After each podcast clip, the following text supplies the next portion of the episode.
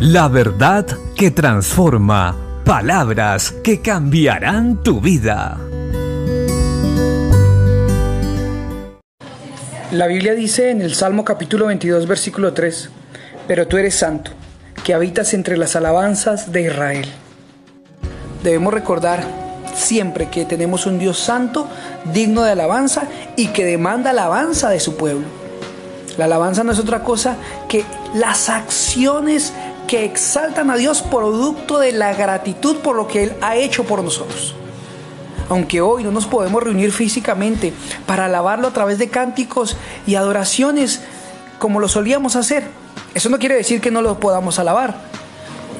Podemos alabarlo a través de las acciones diarias en nuestra casa, en nuestro trabajo y en la sociedad.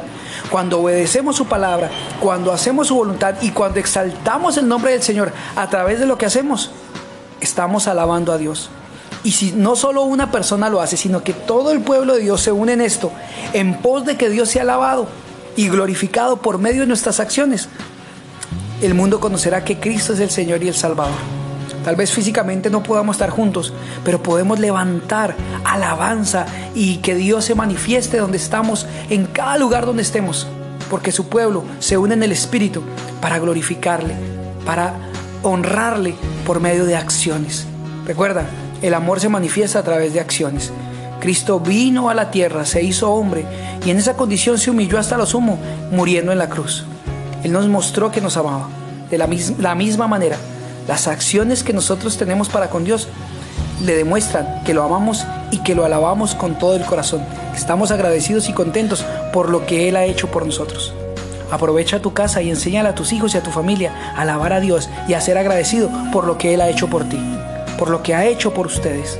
Unámonos como iglesia tal vez a través de las redes sociales, a través de las transmisiones online y unámonos y démosle gracias a Dios. Y aunque estemos en casas diferentes y aunque no nos podamos unir, tengamos un mismo sentir, el sentir que hubo en Cristo Jesús y glorifiquemos a Dios. Mostremos al mundo que estamos agradecidos y contentos porque tenemos un Salvador, a Jesucristo el Señor. Bendiciones.